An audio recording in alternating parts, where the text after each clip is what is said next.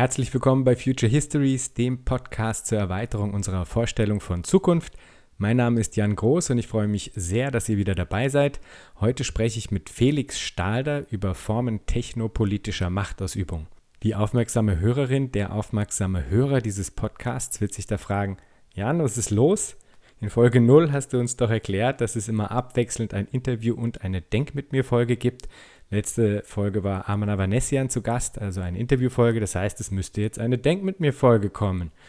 Da habt ihr vollkommen recht, aber ich breche quasi bei erster Gelegenheit aus diesem Schema aus, denn ich habe gemerkt, es gibt einfach zu viele Interviews, die ich gerne führen möchte. Und auf der anderen Seite reicht es vollkommen, wenn ich in unregelmäßigen Abständen dann eine größere Denk mit mir Folge mache. Das heißt, es gibt mehr Interviews und ich werde dann auch einfach vor den jeweiligen Interviewfolgen, Updates, äh, Neuigkeiten, äh, kleinere Pferden und so weiter kommunizieren, wie zum Beispiel den Input von Seiten der Association for the Design of History, über die ich auf ein Buch mit dem Titel The People's Republic of Walmart gestoßen bin, oder den neuen Artikel von Evgeny Morozov in der New Left Review, auf den mich der User Guy Philosopher aufmerksam, aufmerksam gemacht hat, mit dem Titel Digital Socialism.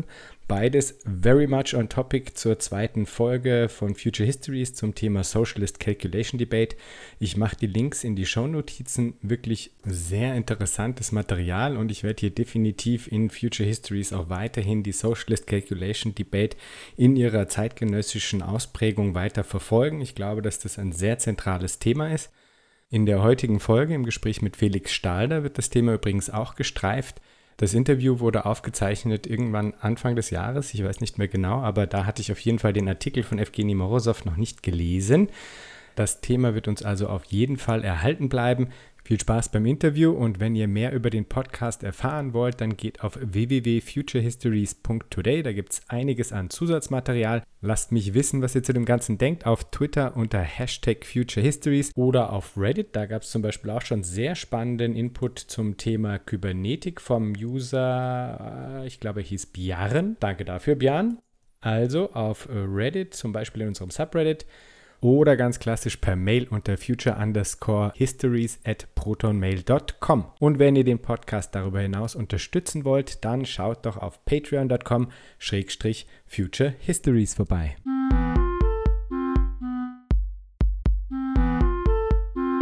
Herzlich willkommen bei Future Histories, dem Podcast zur Erweiterung unserer Vorstellung von Zukunft. Mein Name ist Jan Groß und ich freue mich sehr, heute Felix Stalder als Gast begrüßen zu dürfen. Felix ist Kultur- und Medienwissenschaftler und Professor für digitale Kultur und Theorien der Vernetzung an der Züricher Hochschule der Künste. Herzlich willkommen, Felix. Hallo, Jan. Im heutigen Gespräch geht es um Formen technologischer Machtausübung, im Allgemeinen und im Speziellen um die Frage der Machtausübung durch Algorithmen. Vorweg also mal die grundsätzliche Frage, was ist ein Algorithmus und welche unterschiedlichen Formen von Algorithmen gibt es? In der allgemeinsten Form ist ein Algorithmus eine Serie von Handlungsanweisungen, um einen Input in einen Output zu überführen, um ein Problem im allgemeinsten Sinne zu lösen. Das Wesentliche am Algorithmus in dieser ganz allgemeinen Definition ist, dass diese Handlungsschritte eindeutig beschreibbar sind und dass es eine endliche Anzahl von Handlungsschritten hat. In dem Sinne könnte man schon fast die Gebrauchsanleitung, die einem IKEA-Möbel beiliegt, als eine Art Algorithmus bezeichnen. Ähm, es ist eine Serie von Schritten, die möglichst eindeutig beschrieben sind. Deshalb nimmt man eine formale Sprache. Im Falle des IKEA-Beipackzettels sind das Piktogramme, die einen, Out einen Input, also die Serie von Brettern, die man kauft, in einen Output, beispielsweise einen Tisch oder ein Regal, verwandeln. Die ausführende Maschine sozusagen sind wir selber, die diesen Schritten folgen. Damit eine Maschine tatsächlich diesen Output, also diesen, diese Schritte ausführen kann, müssen sie eindeutig beschrieben sein. Auch ein Piktogramm ist nie ganz eindeutig, wir kennen das. Äh, Probleme beim Aufbauen gibt es immer, weil es unklar ist, was man jetzt machen muss. Ähm, deshalb sind die meisten Algorithmen sind, äh, in Mathematik äh, geschrieben, damit eben es keine Frage der Interpretation der Schritte mehr gibt und dann, wenn diese Schritte interpretationsfrei beschrieben sind, kann eine Maschine sie auch ausführen. In diesem Sinne gibt es Algorithmen eigentlich schon so lange, wie es Computer gibt. Ähm, Im Grunde ist es kein Unterschied zwischen einem Algorithmus und einem Programm in einem Computer, der ja auch sozusagen einen Input in einen Output überführt, in einer Serie von definierten Schritten. Was jetzt heute aber neu ist, dass diese sozusagen Algorithmen, äh, diese programmierbaren Schritte auf neue, neue Klassen von Problemen angewandt werden können und damit Dinge sozusagen automatisiert werden können, also Problemlösungen automatisiert werden können, die bis vor sehr kurzer Zeit noch nicht automatisiert werden konnten.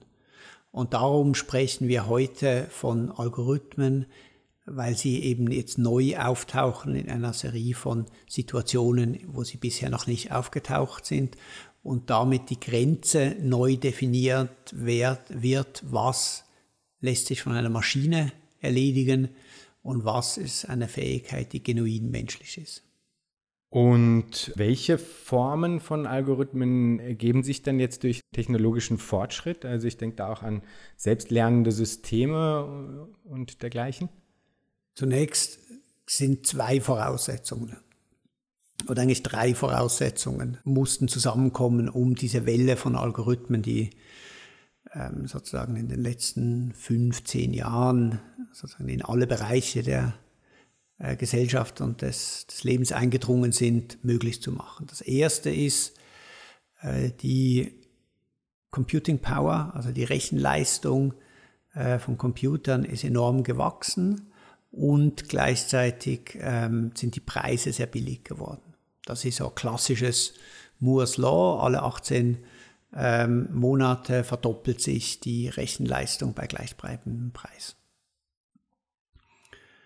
Das Zweite ist, dass über äh, das Internet äh, enorm viele Daten jetzt zur Verfügung stehen. Millionen und Abermillionen von Bildern, äh, ganz viele Textdaten, ganz viele äh, Bewegungsdaten, die man analysieren kann, ganz viele Videos und Sprachdaten und so weiter. Das heißt, wir haben jetzt sehr große Mengen an Daten, mit denen wir diese Algorithmen entwickeln können. Und das Dritte ist, dass es ähm, eine Serie von konzeptuellen ähm, Durchbrüchen gab, also neue Innovationen auf dem Bereich der Algorithmusentwicklung, also der Computerwissenschaften, die es jetzt eben erlauben, ganz andere und komplexere Algorithmen zu schreiben. Und das hat dazu geführt, dass sozusagen ein, ein neuer ähm, Idee entstanden ist, eine neue Praxis oder eine Idee hat sich durchgesetzt, sagen wir so, wie wir Algorithmen konstruieren quasi die ersten Ideen der äh, künstlichen Intelligenz in den ähm, 1960er und 1970er Jahre äh, gingen von sogenannten Expertensystemen aus. Das heißt, eine Idee, dass man das menschliche Wissen oder zumindest in einer Expertendomäne, deshalb der Name, so weit formalisieren kann, dass man es auf eine Maschine übertragen kann. Also beispielsweise, man macht Kategorien ein Baum ist eine Pflanze, viele Bäume sind ein Wald und so kann man ein, ein logisches System von Zusammenhängen generieren.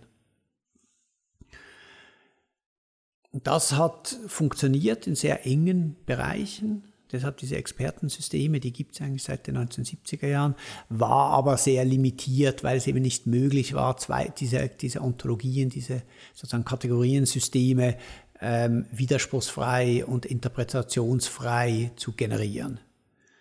Und was jetzt passiert ist, ist, dass ein anderer Ansatz sozusagen sich durchgesetzt hat. Der geht überhaupt nicht mehr um, um Kategoriensysteme, sondern hier geht es rein um statistische sozusagen ähm, Auffälligkeiten. Es geht nicht mehr darum, einen Gegenstand zu verstehen, sondern nur noch Korrelationen zwischen verschiedenen statistischen Merkmalen zu bestimmen. Beispielsweise Übersetzungsprogramme, die wurden früher ähm, versucht zu schreiben, indem man versucht, eben so eine Art eine Struktur der Sprache zu finden und, und die dann sozusagen von einer Sprache in die andere zu übersetzen. Das ist vollkommen aufgegeben worden.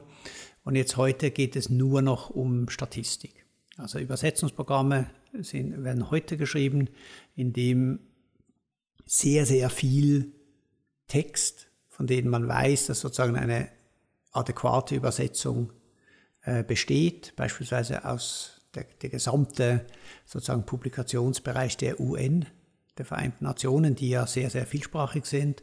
Auch die Publikationen der Europäischen Gemeinschaft sind ganz, ganz wichtig als ein Korpus von Mehrsprachigkeit.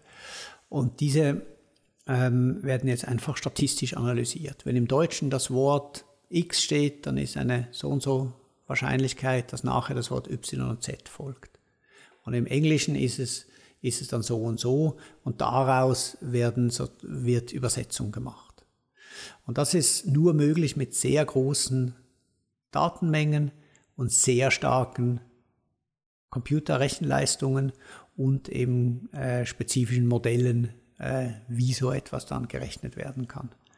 Und das ist der Grund, warum wir heute plötzlich Algorithmen, also automatische Entscheidungssysteme in Bereichen sehen, wo man bis vor sehr, sehr kurzer Zeit dachte, sowas ist eine Maschine nicht fähig zu tun. Bilderkennung und ähnliche Dinge sind da vielleicht am, am bekanntesten. Und wie wird jetzt mit diesen gesteigerten Fähigkeiten, auch eben durch die Strategieänderungen mitunter, wie wird über Algorithmen Macht ausgeübt? Es gibt verschiedene Arten, wie Algorithmen ähm, sozusagen Teil einer sozusagen Struktur von Macht und Machtausübung sind. Vielleicht ist es wichtig zu unterscheiden zwischen verschiedenen Begriffen, was ein Algorithmus ist. Ein Algorithmus in ähm, den Computerwissenschaften ist tatsächlich nur der ausführbare Code, also die Serie von Schritten, die ein Computer ausführen kann. Das hat kein Vorher und kein Nachher. In einer umfassenden, vielleicht so, ähm, soziologischen oder, oder politischen Analyse eines Algorithmus muss man ihn sehen als ein Teil einer Entscheidungskette. Der ist nie autonom, so etwas wie autonome Technologie äh, kann es nicht geben, sondern es ist eingebettet in eine Serie von, von Entscheidungen, die ein paar davon werden von Menschen gemacht und ein paar von diesen Entscheidungen werden von Maschinen gemacht. Aber es ist immer eingebettet. Das heißt, man kann sich zunächst einmal ähm, fragen, auf welche Probleme wird ein Algorithmus ausgerichtet? Was ist ein Problem, das ich ähm, lösen will mit Hilfe der Technologie?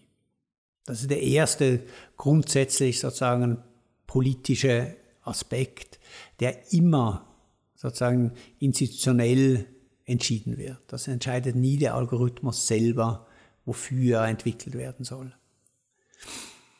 Also wenn mein, das Ziel meines Algorithmus ist, die Grenze oder die, die Zahl sozusagen der Kredite, die nicht zurückgezahlt werden, zu senken, dann ist das eine ganz spezifische Ausrichtung. Und dann konstruiere ich den entsprechend. Das ist das Erste. Also was ist das Problem überhaupt? Das Zweite ist dann, wie wird dieses Problem operationalisiert? Weil selten lässt sich ein, ein sozusagen ein soziales Problem oder ein, sozusagen ein Ziel, das aus einem Businessplan kommt, direkt sozusagen quantifizieren, sondern man muss dann anfangen, einen, einen ein Modell zu konstruieren. Das sagt, für die Frage, die ich beantworten will, sind diese und diese Punkte relevant und alles andere ist nicht relevant. Und damit wird ein Modell konstruiert. Oft ist es auch so, dass ähm, ein, das, was man eigentlich messen will, gar nicht direkt messbar ist, weil es zu diffus ist, weil es zu kompliziert ist, weil es zu verteilt ist. Äh, und dann macht man ein sogenannten Proxy. Also man, man definiert einen Wert, der für etwas anderes steht. Beispielsweise, wenn ich äh, messen will, wie gut ein Kind lernt. Das ist ein sehr, sehr komplexes ähm, sozusagen Thema. Was ist denn das eigentlich? Was heißt Lernen? Äh, äh, was ist das relativ zu allen, allen anderen Dingen? Äh, das kann ich nicht messen. Also führe ich einen Proxy ein, einen standardisierten Test. Das, dann kann ich sagen, okay, das Kind hat neun von zehn Fragen richtig beantwortet. Dann habe ich eine Zahl. Und dann ist natürlich die, die ähm, und somit werden eine Serie von Entscheidungen getroffen, wie ich ein Problem konstruiere, was ich überhaupt als ein lösbares oder für mich relevantes Problem äh, entscheide. Und damit sind natürlich immer gewisse Interessen derjenigen, die diese ähm, Probleme oder diese Fragen dann entscheiden, sind verbunden mit den Agenten und den Plänen und den Ideen, die diese Akteure haben. Und diese wird, wird jetzt in Technologie eingeschrieben, von der dann gesagt wird, sie sei autonom.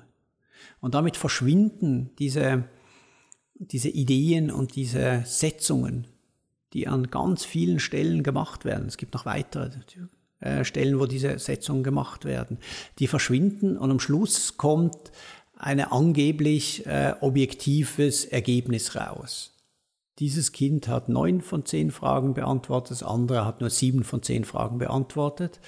Ähm, und das sagt uns doch was, wer besser und wer schlechter ist. Also das ist ja im Grunde dann ein, ein Ansatzpunkt, wo man sagt, okay, es ist schon die Art, wie auf die Dinge geschaut wird, an der eigentlich in erster Instanz auch Macht ausgeübt wird, indem Weichenstellungen vorgenommen werden, indem ähm, eben Entscheidungen darüber getroffen werden, welches, was ist das Problem und wie wird es gelöst. Ähm, darüber hinaus gibt es ja dann auch, und das ist sicher dann ein Folgeproblem, sage ich mal in Anführungsstrichen, gibt es ja bestimmte Architekturen, die zum Beispiel auch algorithmisch bedingt sind, denen wir tagtäglich ausgeliefert sind. Also seien es die sozialen Medien, in denen uns eine Welt konstituiert wird durch äh, den Algorithmus oder seien es ich, Google Maps oder sowas, was uns eine bestimmte Fahrtrichtung oder einen Fahrplan empfiehlt und wir den wahrscheinlich in den meisten Fällen dann auch wählen werden und so weiter und so fort.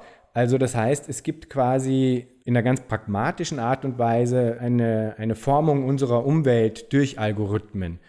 Was mich interessiert, ist auch sagen, eine Frage der, äh, der sich verschiebenden politischen Souveränität. Es ist tatsächlich so, dass ja politische Souveränität von solchen Konstrukten wie, wie dem Nationalstaat oder sowas sich tendenziell wegverlagert hin zu anderen Formen des Regierens, unter anderem eben des algorithmischen Regierens. Wie ist da deine Einschätzung? Wer sind die Hauptakteure? Das ist vielleicht noch am einfachsten zu beantworten. Aber was ist vielleicht auch der dahinterliegende Gedanke des politischen Regierens an sich, der diesen Formen innewohnt?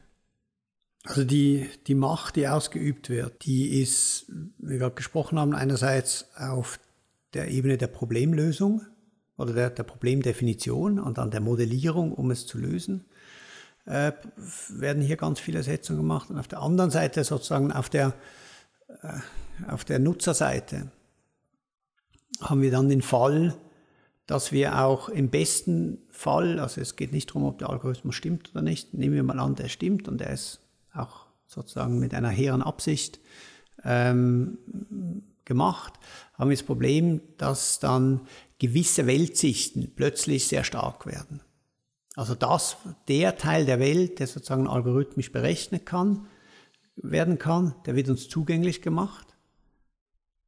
Und andere Arten, andere Bereiche der Welt, die sozusagen so nicht erfasst werden können, werden dann plötzlich ähm, schwieriger sichtbar. Die werden entwertet, wenn das andere sozusagen ins Zentrum gerückt wird. Und das ist auch etwas, das ähm, eine, eine Weltsicht formt und das sozusagen implizite, nicht quantifizierbare Wissen sozusagen immer schwieriger oder immer äh, prekärer macht. Also beispielsweise Google Maps, wir haben eine Vorstellung, wie wir von A nach B fahren wollen, aber Google Maps sagt uns, wir sollen ihn woanders durchfahren. Dann haben wir nicht die Frage, wem trauen wir jetzt? Und außer in Orten, wo wir sehr, sehr gut, sehr, sehr genau wissen und sehr, sehr zeitnah auch wissen, ähm, wie die Straßenverhältnisse sind, werden wir wahrscheinlich Google Maps trauen, weil es Echtzeitdaten einbauen kann und so weiter und so fort. Und oft sind wir damit äh, gut beraten. Also es ist gar keine Kritik daran. Aber es heißt einfach, dass wir, dass sozusagen eine Form des Wissens durch eine andere Form des Wissens ähm, sozusagen überschrieben wird. Und, und, und damit beginnt auch sozusagen unsere Sicht auf die Welt. Nicht nur wird die Welt gemacht, sondern wie erleben wir uns in der Welt, wie agieren wir in der Welt, wird geändert. Und die Akteure sind eigentlich diejenigen äh, Institutionen, die über die Voraussetzungen verfügen, um überhaupt im großen Stil ähm, Algorithmen in ihre Entscheidungsprozesse ähm, einbauen zu können. Das heißt, es sind diejenigen, die über große Datenmengen verfügen, um überhaupt Algorithmen trainieren zu können und dann anwenden zu können, sind diejenigen, die über große Rechenkapazitäten verfügen und sind diejenigen, die dann nachher auch über einen, einen Output verfügen, der es ihnen erlaubt, aufgrund dieser Entscheidungen auch handeln zu können. Also beispielsweise uns dann bei Google Maps eine Karte anzuzeigen oder Suchergebnisse äh, anzuzeigen. Also diese drei äh, Voraussetzungen beschreibt die Gruppe derjenigen, die überhaupt fähig sind, auf, diesen, äh, auf diese Art und Weise zu handeln. Das, und damit ist eigentlich relativ klar beschrieben, wer das ist. Es sind große Institutionen, für Einzelne ist das quasi unmöglich, auf diesem Feld zu handeln, es sind große Institutionen, die über sehr viele Daten verfügen und die entsprechende Handlungsmöglichkeiten haben, um mit dem Wissen, das sozusagen generiert wird, dann auch tatsächlich Handeln in der Welt zu verändern. Und äh, diese Asymmetrie der, ähm, der Ressourcen letztlich ja auch, äh, die ist ja nicht so ohne weiteres zu überwinden, oder? Würde ich mal denken. Das heißt aber auch, dass alle Handelnden, die ähnliche also die positiven Seiten dieser Entwicklung nutzen wollen, äh, aber in einer Form, die eben, sagen, weiß nicht, wie man das dann benennt, weniger ähm, gängelnd oder weniger durch einen libertären Paternalismus geprägt sind, wenn, wenn, wenn Leute das quasi anders nutzen wollen, dann sind sie eigentlich per se immer schon im Hintertreffen, oder? Ist das zunächst mal, stimmt das? Ist, weil das wäre ja schon mal fatal eigentlich. Für die absolute Mehrheit der Nutzer, im Grunde für alle Nutzer, ähm, stellen diese Systeme eine Take-it-or-leave-it-Situation äh, dar. Wenn ich Facebook nutzen will, dann nutze ich es mit allem, was dort ist. Und ich kann nur sagen, ja, ich lasse mich auf das ein oder nein, ich lasse mich nicht auf das ein. Das ist aber in ganz vielen äh, Situationen gar keine richtige Wahl mehr, weil gewisse Dinge, um am heutigen Leben teilnehmen zu können, vorausgesetzt werden, weil das sozusagen das neue Normal ist. Das machen alle. Es ist ungewöhnlich, ähm, daran nicht teilhaben, also daran nicht teilzunehmen. Und wenn man das, das nicht hat, dann, dann kriegt man Probleme mit der Interaktion. Also das lässt sich in ganz vielen Beispielen ähm, ist das so. Also es gibt ganz viele Dinge, die wir brauchen, um am Leben teilzunehmen. Wir brauchen zum Beispiel eine, eine Adresse. Und wenn man keine Adresse hat, beispielsweise ähm, wenn man wohnungslos ist, dann kann man sich um keine Wohnung bewerben, dann kann man sich um keine Stelle bewerben, dann kann man sich um ganz viele Dinge nicht bewerben.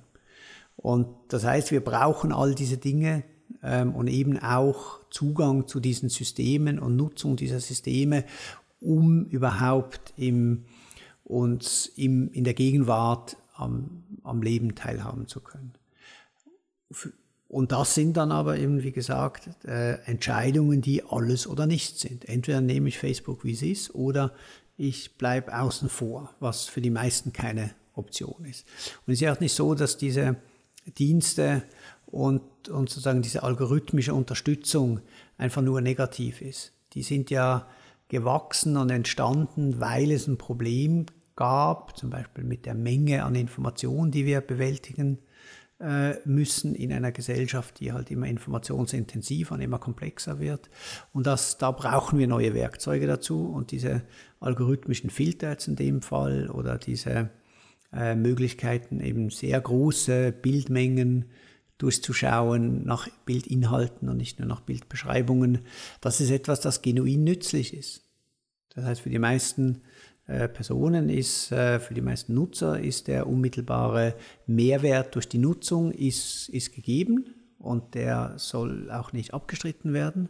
Aber es wird halt mit dieser Alles- oder Nichts-Proposition werden auch Dinge eingehandelt, dass man sich eben in einer Umgebung bewegt, die man kaum durchblicken kann, wo man überhaupt nicht sieht, was sozusagen hinter den Kulissen stattfindet und die aber von einer einzelnen Entität, von einem Akteur, sagen wir jetzt in dem Fall Facebook oder Google oder ähm, der Suchmaschine für, für Flugzeug, Flugzeugtickets oder was auch immer, vollständig kontrolliert wird. Das heißt, wenn die sich entscheiden, jetzt wollen wir lieber X statt Y zeigen, dann ist das einfach so und als Nutzer kann man, hat man keinen Einfluss darauf. Oft merkt man das auch gar nicht. Und da entsteht natürlich ein extremes Machtgefälle zwischen der einen Seite, die die Parameter kontrollieren kann, und der anderen Seite, der Nutzerseite, die dann sozusagen in dieser Welt sich zurechtfinden muss,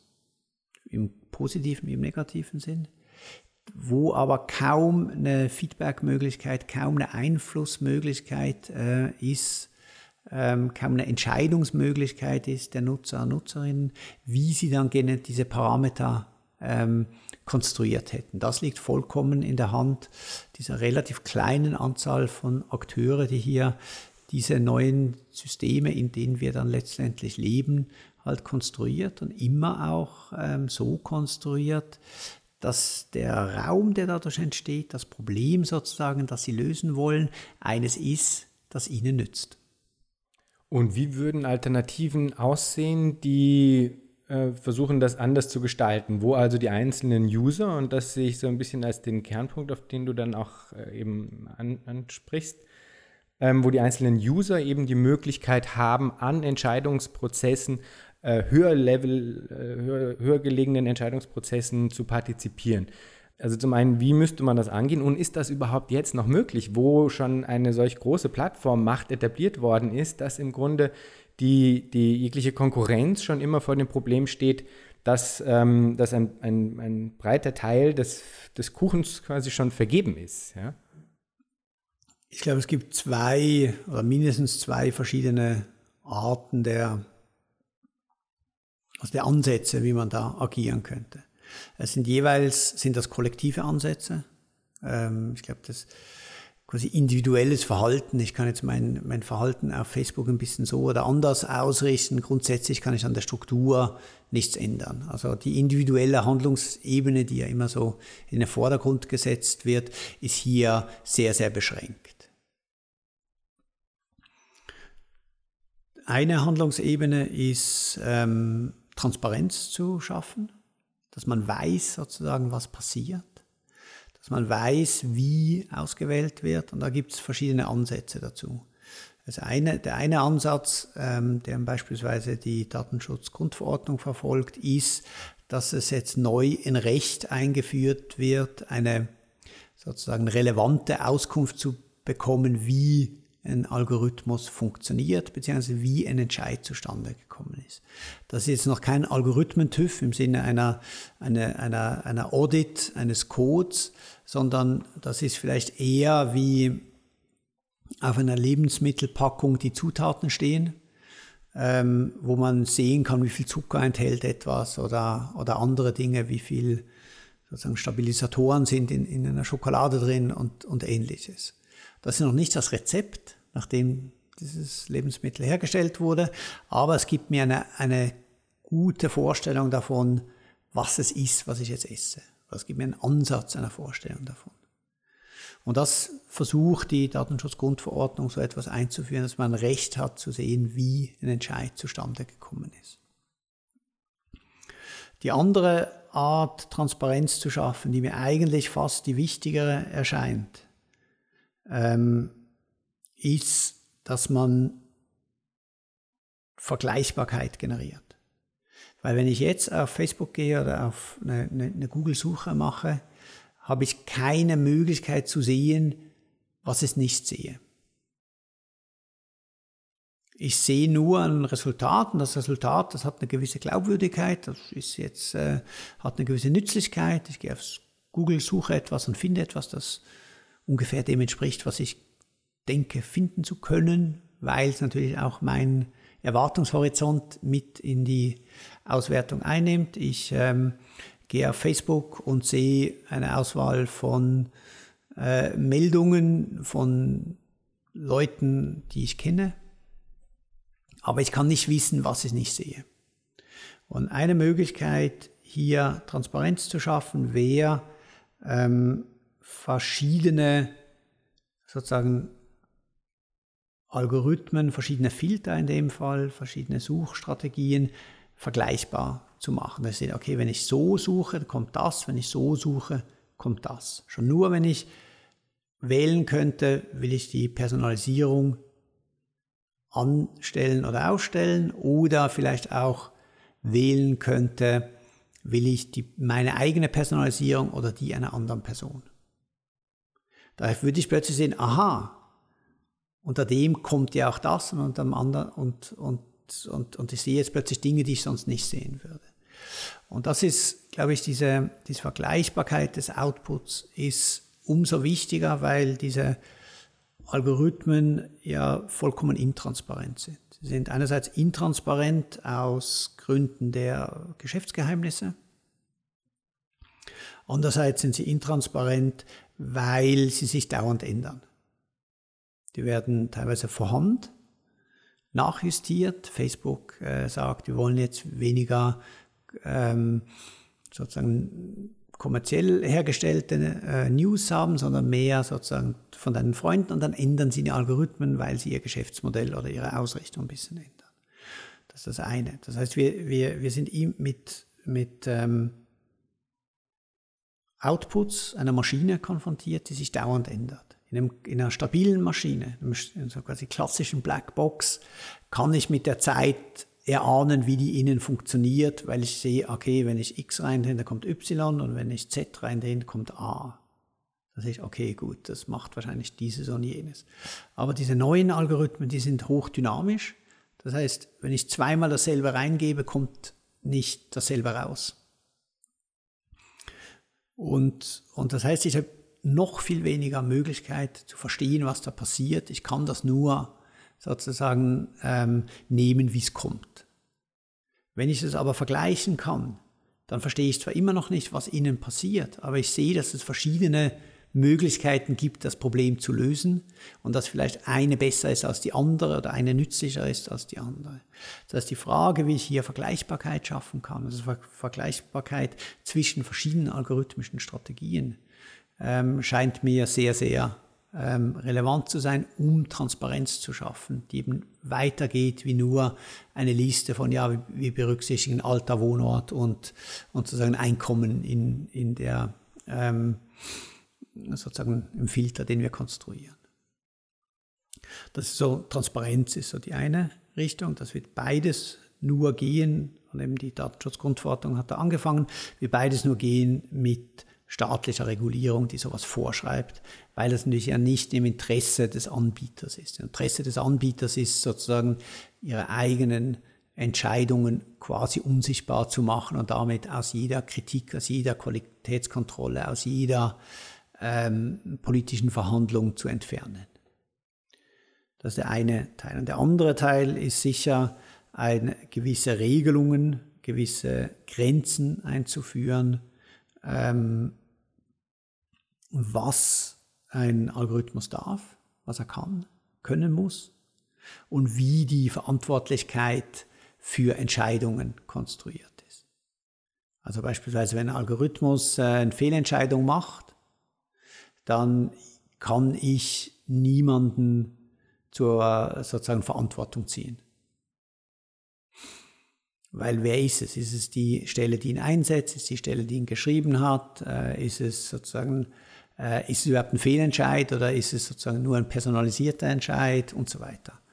Und damit ähm, kreieren wir eine Serie von sehr problematischen äh, Anreizen.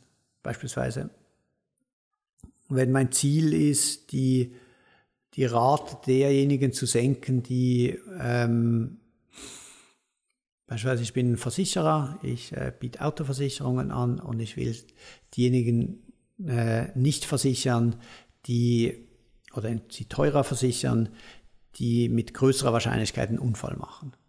Das ist klassisches Versicherungsmathematik. Ähm, aber wenn ich jetzt sage, okay, ich habe jetzt einen neuen Algorithmus, der mir das macht, ähm, damit kann ich sozusagen, habe ich aus irgendeiner sagen wir, Population habe ich 100 ähm, sagen, richtige Identifikation, also Leute, die tatsächlich äh, höhere Wahrscheinlichkeit haben. Ich habe aber auch äh, 30 falsche drin. Leute, die sozusagen jetzt ungerechtfertigt entweder die, die, die Dienstleistung nicht bekommen oder sie zu einem höheren Preis bekommen. Dann macht sich das aus einer betriebswirtschaftlichen Rechnung macht das Sinn. Ich habe immer noch sozusagen mich um 70 sozusagen ähm, Fälle verbessert. Aus der Sichtweise des Nutzers sozusagen ähm, der ist dann plötzlich mit dem System konfrontiert, das aus seiner Perspektive, aus ihrer Perspektive vollkommen willkürlich entscheidet.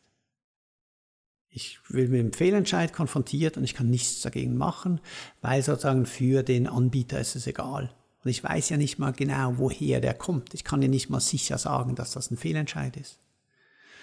Und hier denke ich, ist es, ist es wichtig, dass ähm, auch sozusagen die Frage der Verantwortung und das heißt in einem ökonomischen Sinn auch sozusagen des Schadenersatzes ähm, so geregelt wird, dass, dass diese Anreize anders funktionieren.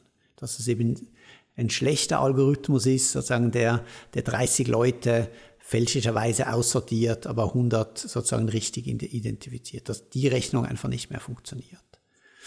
Das wäre sozusagen der, der, der zweite oder der, der dritte Punkt. Das erste ist Transparenz, der zweite ist sozusagen eine, eine eine, Begrenzung dessen, was, was erlaubt ist. Und das dritte ist Frage nach ähm, äh, den Konsequenzen, die ein, einklagbar sein müssen und die mit Schadenersatz verbunden sein müssen, weil sonst sind sie irrelevant. Ähm, da gibt es jetzt ein paar Anschlussfragen, die sich mir stellen. Zum einen ganz konkret in Bezug auf die ja eigentlich künstliche Limitierung der Algorithmen auf Algorithmen, die eigentlich letztlich vollständig nachvollziehbar bleiben. Ist es nicht so, dass diese Grenze jetzt schon überschritten worden ist? Also gibt es nicht schon längst Algorithmen, die eigentlich von Menschen selbst im Grunde nicht mehr, nicht mehr nachvollziehbar sind, weil eigentlich Algorithmen Algorithmen trainieren und dann sagen am Ende eine für den Menschen äh, im Grunde allein schon aus kognitiven Fähigkeiten, dass, also aus der Begrenzung der kognitiven Fähigkeiten heraus, dass es dann eigentlich nicht mehr nachvollziehbar ist. Und ist es dann, scheint es realistisch für dich? Ah, Entschuldigung, ja. bleiben wir mal bei der Frage, ja. Das hat wiederum zu tun mit der Frage, was ein Algorithmus ist. Wenn ich sage, ein Algorithmus ist eine Serie von kodierten Schritten, und das fängt sozusagen mit der ersten Zeile des Codes an und hört auf mit der letzten Zeile des Codes. Dann ist es tatsächlich so, dass wir mit ganz vielen Algorithmen zu tun haben, die wir nicht mehr lesen können. Und wenn wir sie endlich gelesen haben und vielleicht auch verstanden hätten, falls das noch geht, dann stimmt das, was wir verstanden haben, schon nicht mehr, weil der Algorithmus sich selber immer weiter entwickelt. Das heißt, wir haben auf der Ebene des Codes tatsächlich ein, die Situation, dass wir vieles nicht mehr verstehen. Aber wenn wir einen etwas erweiterten Begriff des Algorithmus nehmen, dann ist ja ein Algorithmus eben immer eingebettet in ein institutionelles Gefüge der einerseits das Problem definiert und andererseits die Lösung definiert. Also was ist eine gute Lösung? Was der Algorithmus dann macht, ist einen Weg zu finden von Problem zur Lösung. Aber wir können den Algorithmus nicht trainieren, wenn wir nicht eine Vorstellung haben von der Lösung. Also beispielsweise, wir wollen einen Gesichtserkennungsalgorithmus äh, definieren, äh, der eine Person erkennt, die auf dem Video ist und das gegen eine Datenbank von gespeicherten Passfotos abgleicht. Dann, dann müssen wir zuerst ein, eine Serie von, von äh, Videos haben, wo wir wissen, wer drauf ist. Und sagen, schau, das ist so, das ist so, das ist so. Und, und dann können wir anfangen, zu, den, den Algorithmus zu trainieren. Das heißt, auch wenn wir vielleicht nicht mehr wissen, den Code nicht mehr lesen können, wissen wir immer noch, wie ist das Problem definiert und was ist die Lösung. Das heißt, wir können dann auf der Ebene sozusagen des Schrittes vorher und des Schrittes nachher immer noch eine, eine Analyse dieses Algorithmus machen, jetzt weniger als ein technisches Artefakt, sondern als ein institutionelles Artefakt. Was, was für eine Entscheidungskette wird hier gemacht? Und ist die kompatibel mit Dingen, die wir in der Gesellschaft äh, hochhalten, äh, Antidiskriminierung, ähm, sozusagen Preistransparenz, an was es dann auch immer ist, um, um, um was es konkret geht.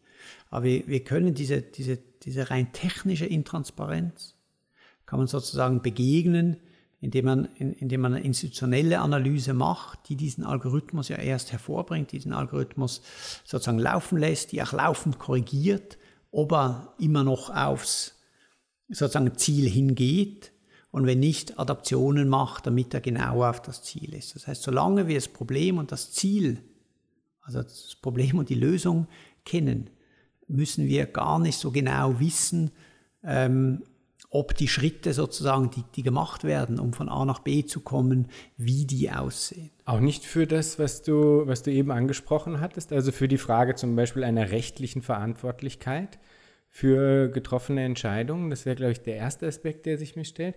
Und die zweite Frage wäre, äh, vor, ich glaube, einem Jahr oder anderthalb gab es ja dieses relativ publicity-trächtige ähm, die äh, so Presseaussendung, wo, glaube ich, DeepMind darauf trainiert worden ist, äh, so Oldschool Arcade Games zu erlernen, ohne jegliche Zieldefinierung, wo also weil sie nicht, noch nicht mal, glaube ich, soweit ich mich erinnern kann, als ich das gelesen hatte, noch nicht mal gesagt worden ist, es handelt sich um ein Spiel, noch gesagt worden ist, erlerne dieses Spiel, sondern, so habe ich es zumindest verstanden, es einfach nur zueinander gesetzt worden ist und dann auf Basis dessen dann äh, die, die künstliche Intelligenz aber sagen, sowohl das Spiel erlernt hat und ein, eine Meisterschaft darin erlangt hat, die sagen, jedes menschliche Tun bei weitem übertrifft. Also Spiele haben ja in sich eine ganz klare Lösung drin. Also mach Punkte, Next Level, äh, sei schneller und Spiele sind eigentlich sehr gut, um sie zu lernen, weil, weil es, man eben dann sagen kann, okay, der eine algorithmische Strategie, die hat äh, 7350 Punkte geschafft und die andere äh, algorithmische Strategie hat 7480 Punkte geschafft. Also ist klar, zwei ist besser als eins. Wir fahren dort weiter.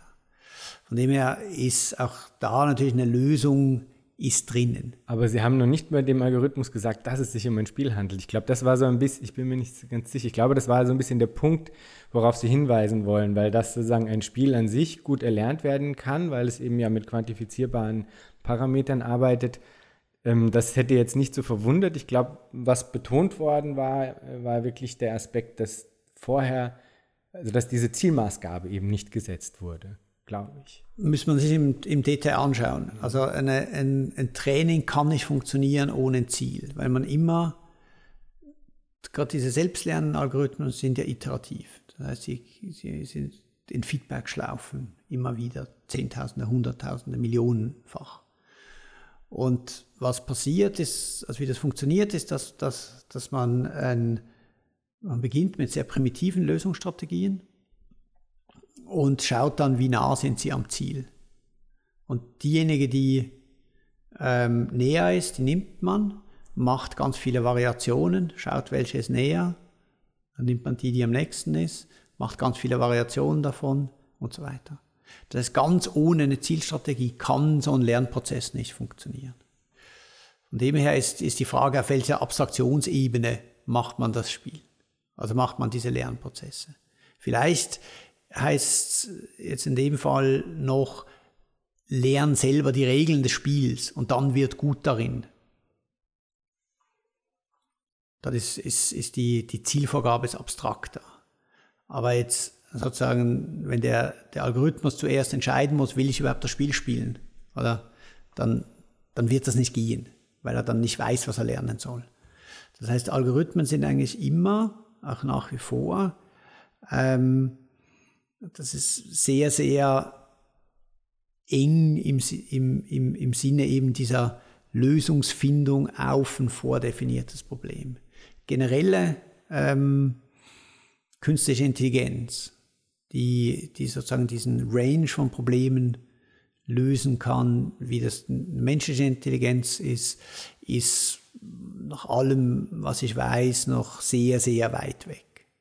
Also wir können eben sehr, sehr gut was trainieren, um Gesicht zu erkennen in Bildern, aber das ist was fundamental anderes wie ein, ein, ein, Algorithmus, der weiß, wie ich in einem Roboter äh, eine weiche Tomate aufgreife, ohne sie zu zerdrücken. Das sind fundamental andere ähm, Algorithmen, die sich auch nicht einfach verbinden lassen. Von dem her, glaube ich, ist eben dieses, dieses, dieses Zielgerichtete ist ganz, ganz entscheidend. Und ohne das ähm, gibt es meines Wissens nach so gut wie, wie nichts oder gar nichts, das, das man tatsächlich als lernend ähm, betrachten könnte.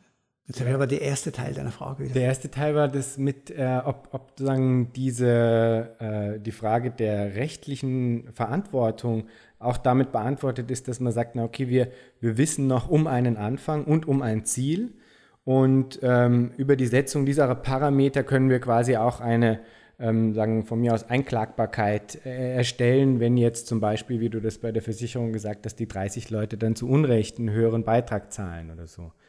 Die Frage ist, was müssen ja. die dann ja auch liefern als Beweisführung oder muss, liegt die, Beweis, die Pflicht zur Beweisführung dann bei der Versicherung? Das wäre ja zum Beispiel das logisch. Die, das wäre die, die Frage. Ähm, also beispielsweise, wenn man ein Antidiskriminierungsverbot nimmt und dann, und dann gibt es ein, sagen wir, jemand wird angehalten von der Polizei, kontrolliert und, und die reicht nach einer Klage, Diskriminierungsklage ein und sagt, ich bin hier nur kontrolliert worden, weil ich eine dunkle Hautfarbe habe. Dann sozusagen würde jetzt der, der Polizist ähm, ja gefragt, nachher, um das zu entscheiden, ob das jetzt tatsächlich eine diskriminierende Handlung war oder nicht. Sie sagt, warum hast du diese Person kontrolliert? Und dann sagt er vielleicht, ja, ich hatte hier den Auftrag, jede zehnte Person, die, die an, an dieser Ecke vorbeigeht, äh, zu kontrollieren. Das war mein Auftrag, den habe ich ausgeführt. Das war die zehnte Person, fertig. Oder? Und dann wäre sozusagen die, die Frage der ähm, inneren Motivation des Polizisten, oder?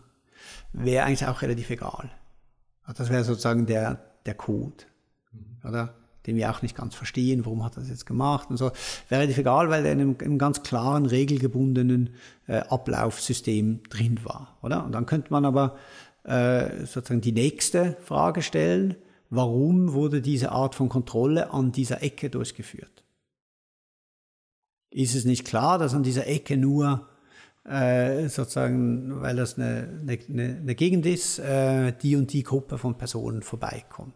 Dann wäre aber die Verantwortung sozusagen, ob das jetzt ein, äh, so ein Racial Profiling ist, nicht mehr beim einzelnen Polizisten, sondern sozusagen eine Ebene höher beim Einsatzleiter gesagt, geh dorthin. Und insofern kann man das schon ähm, auf dieser institutionellen Ebene, eben wer, wer äh, definiert das Problem und, und wer macht die, oder sowohl das Problem und die Lösung äh, definieren.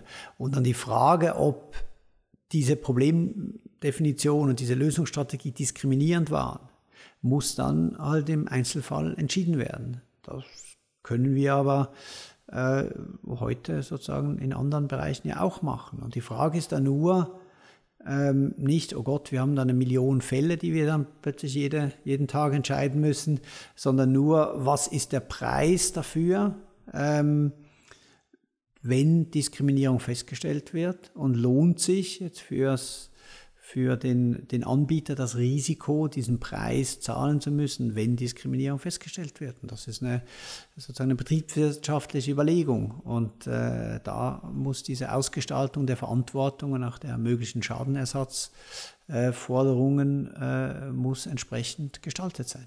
Das wäre sagen ein Lösungsvorschlag, wie du es jetzt gerade sagst, nämlich auch, dass wir halt quasi ein Regelwerk erschaffen, für Fälle der Diskriminierung und wie dann vorgegangen wird. Aber das kann dann immer noch heißen, dass der Versicherer oder die Versichererin selbst, also die, die, die Firma jetzt, selbst das intern gar nicht nachvollziehen kann, eventuell, oder? Weil zum Beispiel der Algorithmus ähm, sich selbst trainiert hat und innerhalb des Trainings darauf gekommen ist, dass ja bestimmte ähm, ZIP-Codes, bestimmte Postleitzahlen äh, irgendwie zu günstigeren Ergebnissen führen für die Versicherung, aber ohne dass der Algorithmus das jetzt wusste, sind das halt dann äh, äh Postleitzahlen, in denen mehrheitlich Leute mit zum Beispiel Migrationshintergrund leben und so weiter und so fort.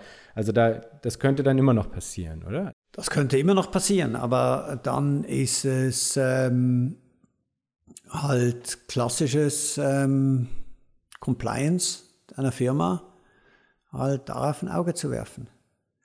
Im Grunde ist ein Algorithmus nichts anderes wie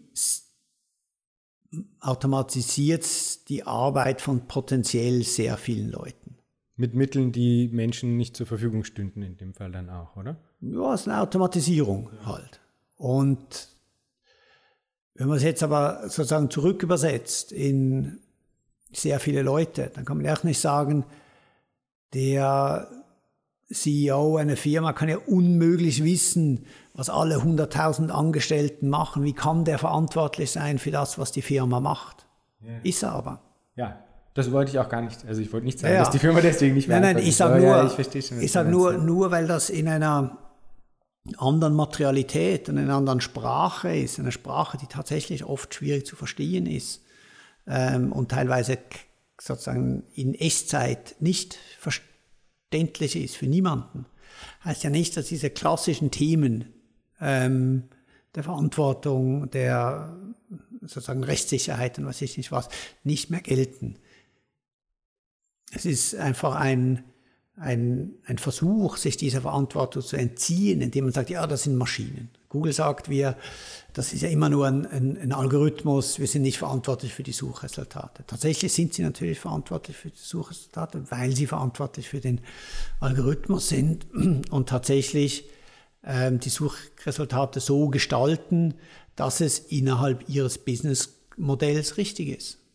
Vielleicht gehen wir mal zur Ebene der gesellschaftspolitischen Entwürfe, weil da ist es ja schon so, dass die ungeheure Effizienz, die ja durchaus entsteht durch die Verfügbarkeit dieser großen Datenmengen und äh, die entsprechende Reis Rechenleistung, die eben nicht jeden, jedem Akteur zur Verfügung steht, sondern nur wenigen, dass die, für, äh, dass die eine Convenience, eine Bequemlichkeit im, äh, im, im, in, dem, in der alltäglichen Interaktion mit den jeweiligen Produkten erzeugt, die unglaublich verführerisch ist. Ja? Also eben Google Maps ist wirklich, also in den allermeisten Fällen unglaublich äh, praktisch, unglaublich äh, gut auch einfach. Und dem zu widerstehen, ähm, gelingt den wenigsten. Ja? Wenn man das jetzt umlegt auf eine, auf eine größere gesellschaftspolitische Vision von Zukunft, jetzt mal ganz grob gesprochen, ja, was siehst du für Entwürfe von Zukunft, die es schaffen, diesem Bequemlichkeitsangebot, das da ja im Raume steht, zu widerstehen? Ich würde das nicht als ein Bequemlichkeitsangebot ähm, bezeichnen und deshalb sozusagen die Frage des der sozusagen dem dem Zuckerl zu widerstehen. Ich glaube, es ist eine falsche Art, darüber zu denken.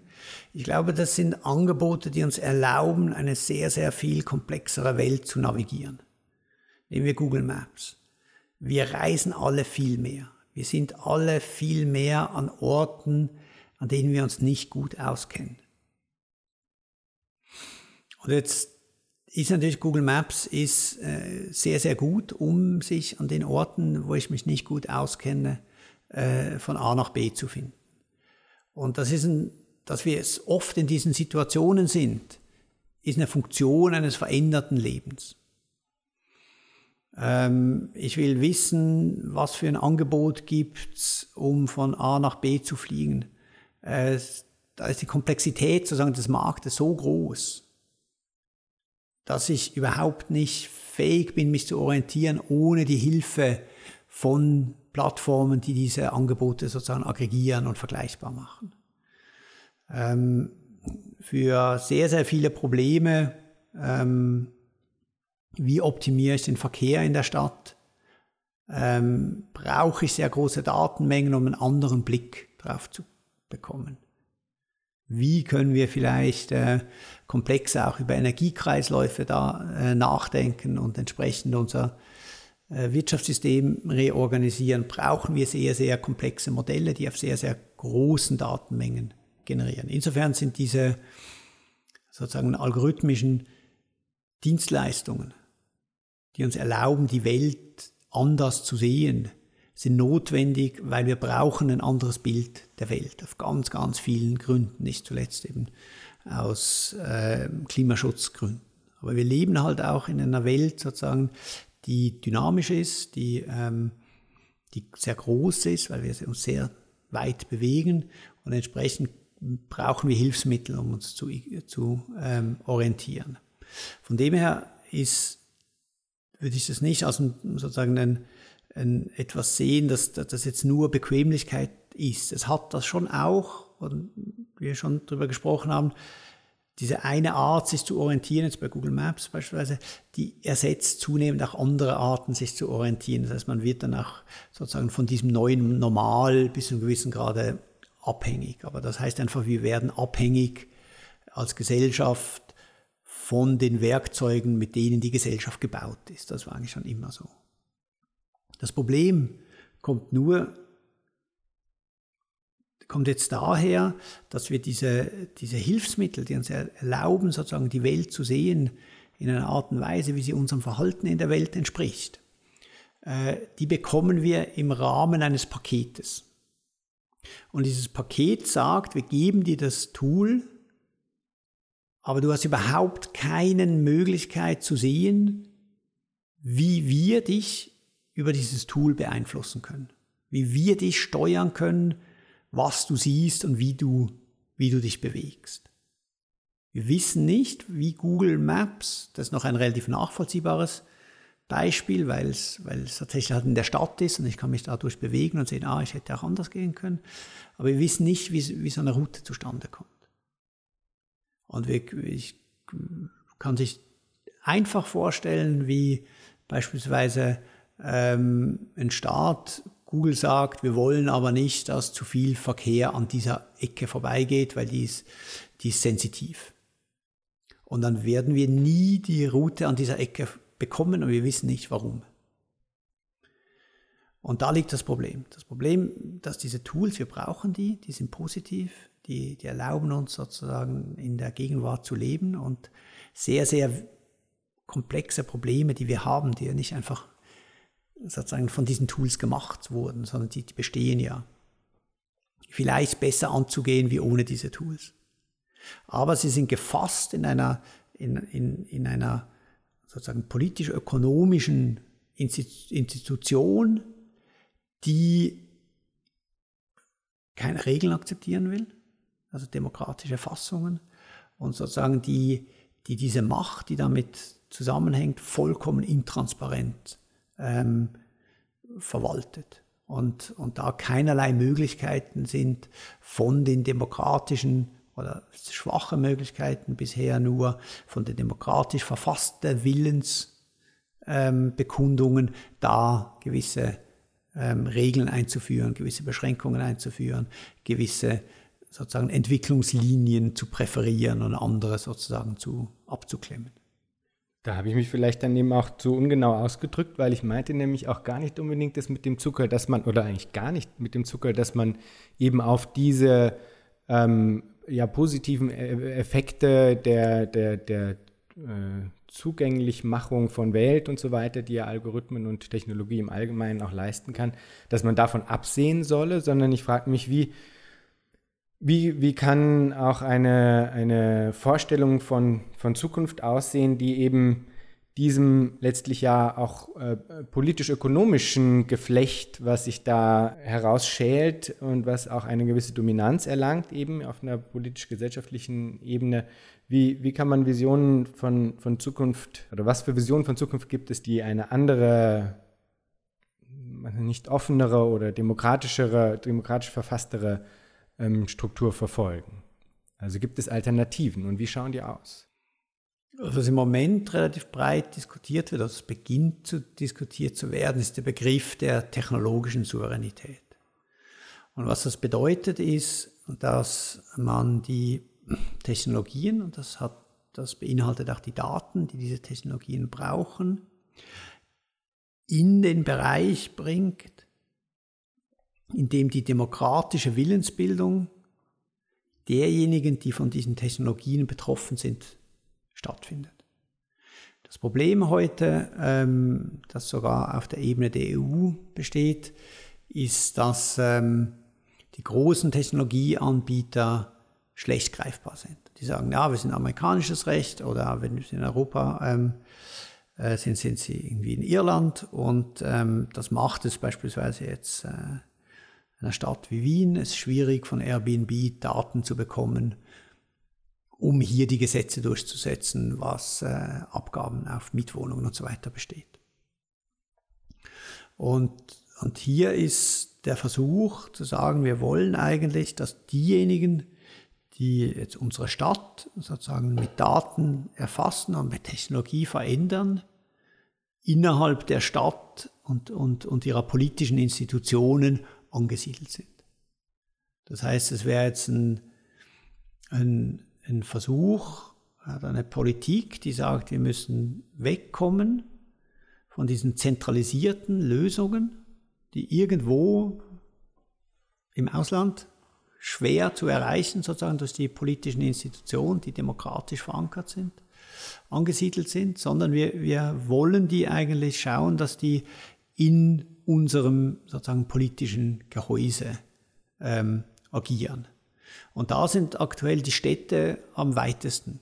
Ähm, Amsterdam, Berlin, äh, Barcelona, äh, New York, also auch in den USA, wo das sehr stark diskutiert wird. Die Frage, wie können wir den, äh, den Einfluss sozusagen der, der demokratisch legitimierten Institutionen und der demokratisch legitimierten Macht wieder stärken auf diesen Bereich. Und, und da haben wir im Moment halt das Problem, dass diese beiden sozusagen Geografien vollkommen auseinandergehen.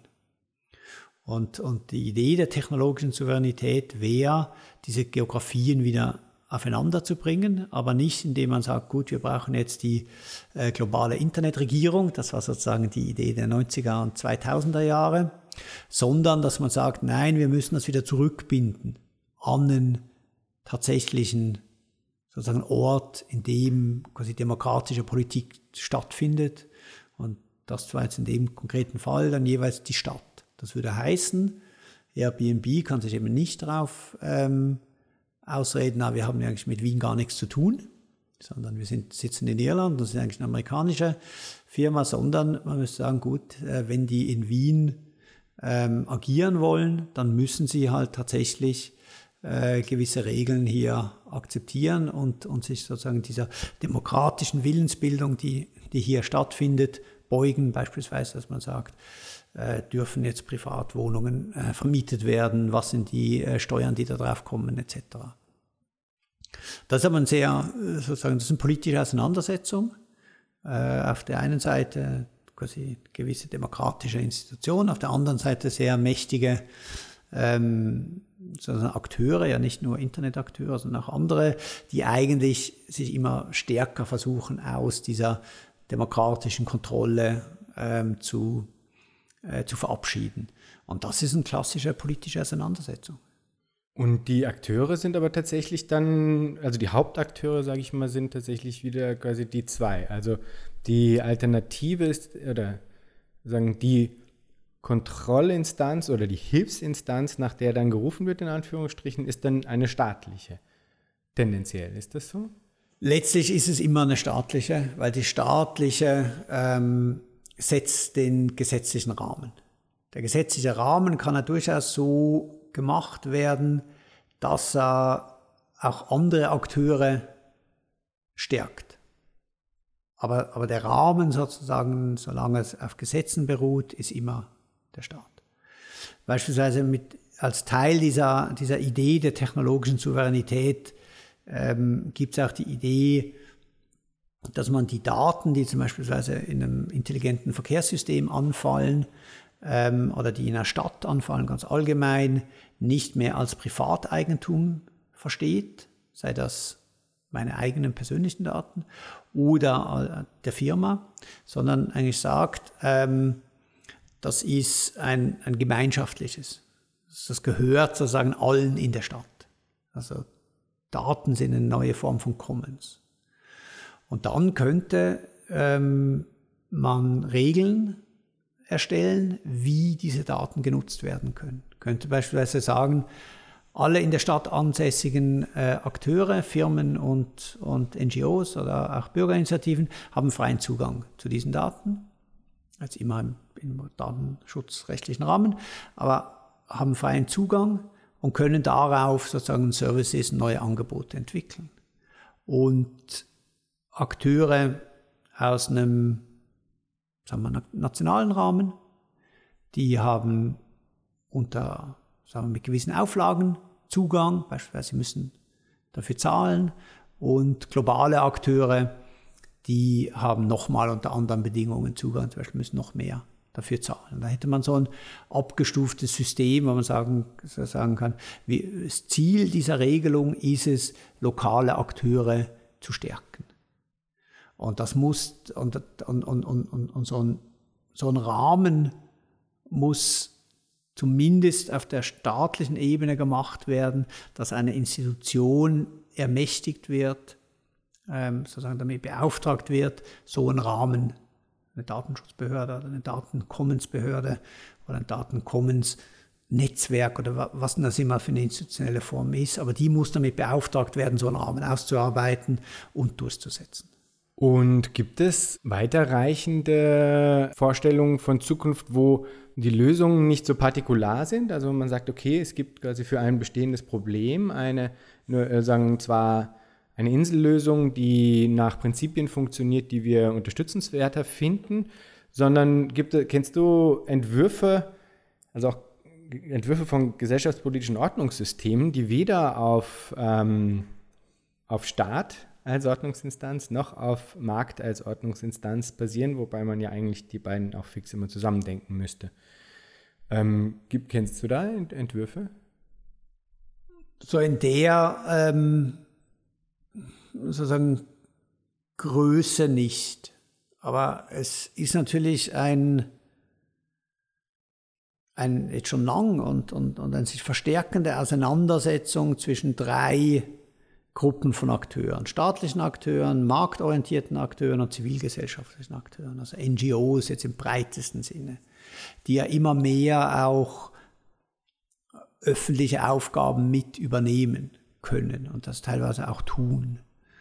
Und ähm, die, dieser Sektor ist sicher einer, der durch neue technologische Möglichkeiten der Organisation und der, und der Kommunikation und des Abbaus auch von diesen teilweise extrem in Institutionen gefangenen Wissensmonopolen ähm, sich besser organisieren kann. Also die, die, und, und da ist eine große Auseinandersetzung, welcher Bereich soll wie geregelt werden. Und da gibt es natürlich auch einzelne Beispiele dafür, wo man sagt, ähm, beispielsweise der Energieversorger, der lokale Energieversorger, der soll nicht mehr ähm, quasi privatwirtschaftlich ausgerichtet werden, sondern eine Art gemeinwirtschaftlich ausgerichtet werden. Und dann so diese ganze Bewegung der Rekommunalisierung der Energienetze, die ja beispielsweise in Hamburg durchaus erfolgreich war. In Berlin ist sie gescheitert, aber war auch sehr populär, aber ist dann am, am Quorum der Abstimmung gescheitert. Also da gibt es schon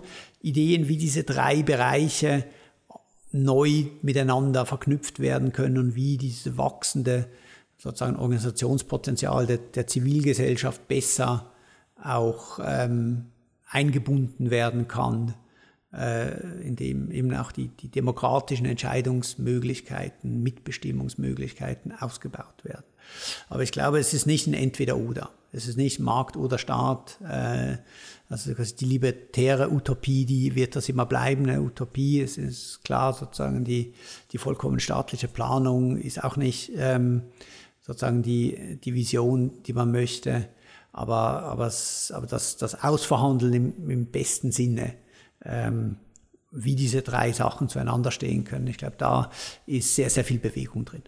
Jetzt basiert ja oder ist die dominante Erzählung der politischen Ökonomie heutzutage immer noch basierend auf der Effizienz der Märkte, der angeblichen, ja, die in letzter Instanz ja auch äh, sagen, sagt, über die Preisbildung und, äh, könne quasi eine höchstmögliche Allokation von Mitteln äh, erlangt werden, weil sonst kein anderes System in der Lage wäre, ähm, ein so vollständiges Wissen äh, über, über den ja so komplexen Markt zu erlangen, wie es eben Märkte können, weil die dezentral organisiert sind und jeder einzelne Käufer und Verkäufer da quasi seinen Informationsinput reingibt. Wo kommt man hin, wenn man sich dann fragt, ob diese Erzählung, die ja auf einer Effizienz basiert, ja, ob die in Zukunft noch haltbar sein wird? Und da denke ich zum einen an Algorithmic Pricing, was ja schon quasi auch andere Faktoren als nur den, den Preis alleine mit einbezieht, um zu einer Basis des, des Warentauschs zu kommen, letztlich. Ja. Zum einen in die Richtung gedacht und eben auch, äh, ob es sowas gibt wie eine ähm, kybernetische Planwirtschaft in Zeiten ihrer technischen Machbarkeit, um das ein bisschen polemisch zuzuspitzen.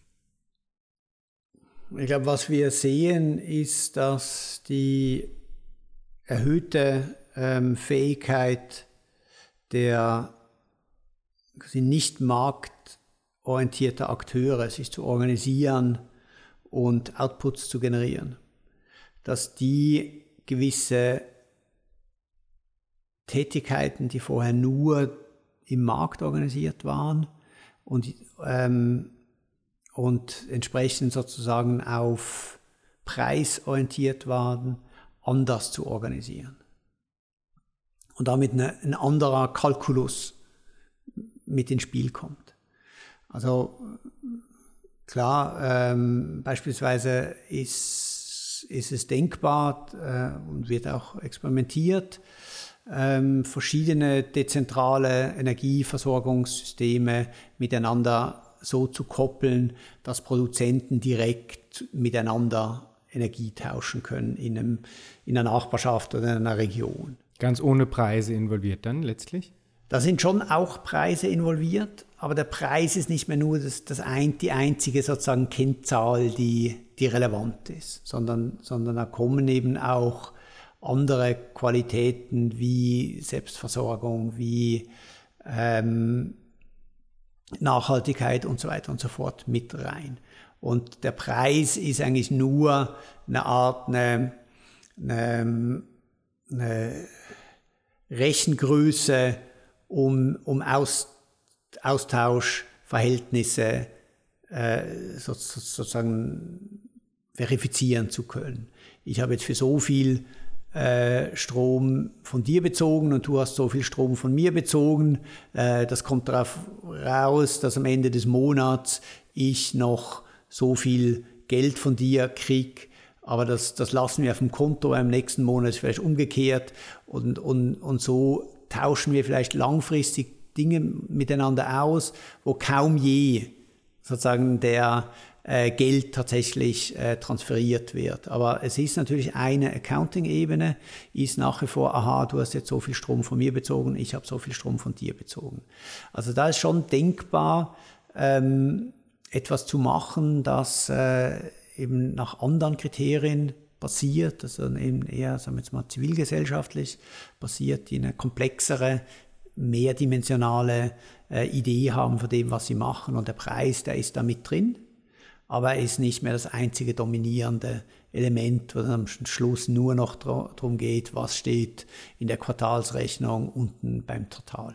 Und äh, von einer äh, quasi Neu Neubelebung äh, planwirtschaftlicher, staatlicher Strukturen im Zuge neu zur Verfügung stehender technologischer Mittel, äh, da, da gibt es keine Entwürfe, von denen du wüsstest?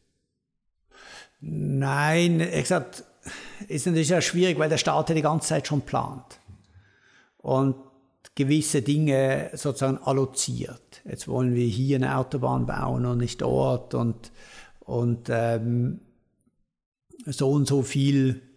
Also man kann sich gut vorstellen, ähm, dass, äh, dass im Rahmen eines Klimaregimes irgendwie entschieden werden muss, wer kriegt welche ähm, sozusagen Verschmutzungsrechte.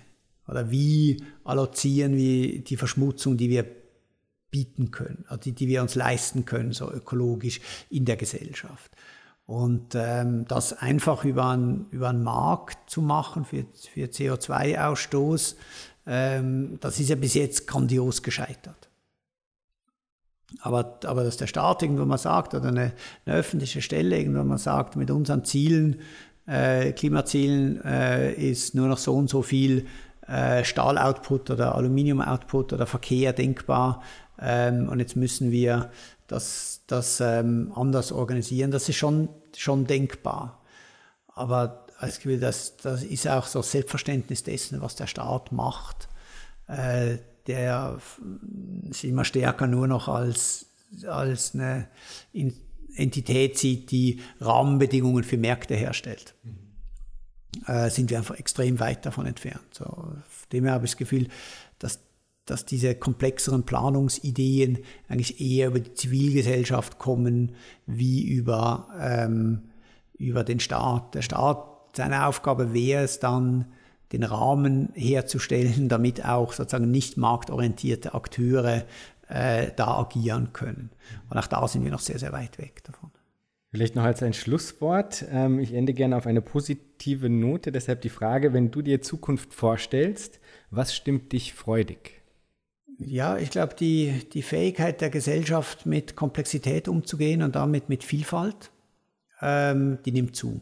Auch wenn viele Akteure damit Probleme haben und quasi dagegen arbeiten, äh, leben wir in einer vielfältigeren Welt und wir brauchen äh, Mittel, und das sind oft auch technologische Mittel, um mit dieser Vielfalt umgehen zu können. Sei das eine kulturelle Vielfalt, aber auch eine Vielfalt von Akteuren, dass es Menschen, Tiere, Pflanzen, Wettersysteme und so weiter sind. Und da habe ich, das finde ich grundsätzlich eine positive Entwicklung. Wunderbar. Felix, vielen Dank für das Gespräch. Gerne.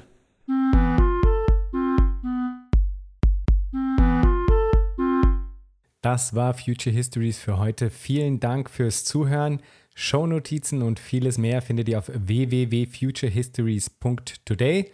Diskutiert mit auf Twitter unter dem Hashtag Future Histories oder auf Reddit. Lasst mich wissen, was ihr zu dem Ganzen denkt und wie euch diese Folge hier gefallen hat. Unbedingt gut bewerten auf allen Podcast-Plattformen, die ihr nutzt. Für unsere Patreon-Unterstützerinnen und Unterstützer gibt es auf www.patreon.com-futurehistories vieles an Zusatzmaterial. Ich lese zum Beispiel jeden Monat einen Text ein, der zum jeweiligen Thema passt. Da könnt ihr also auch vorbeischauen. Bis zum nächsten Mal. Ich freue mich.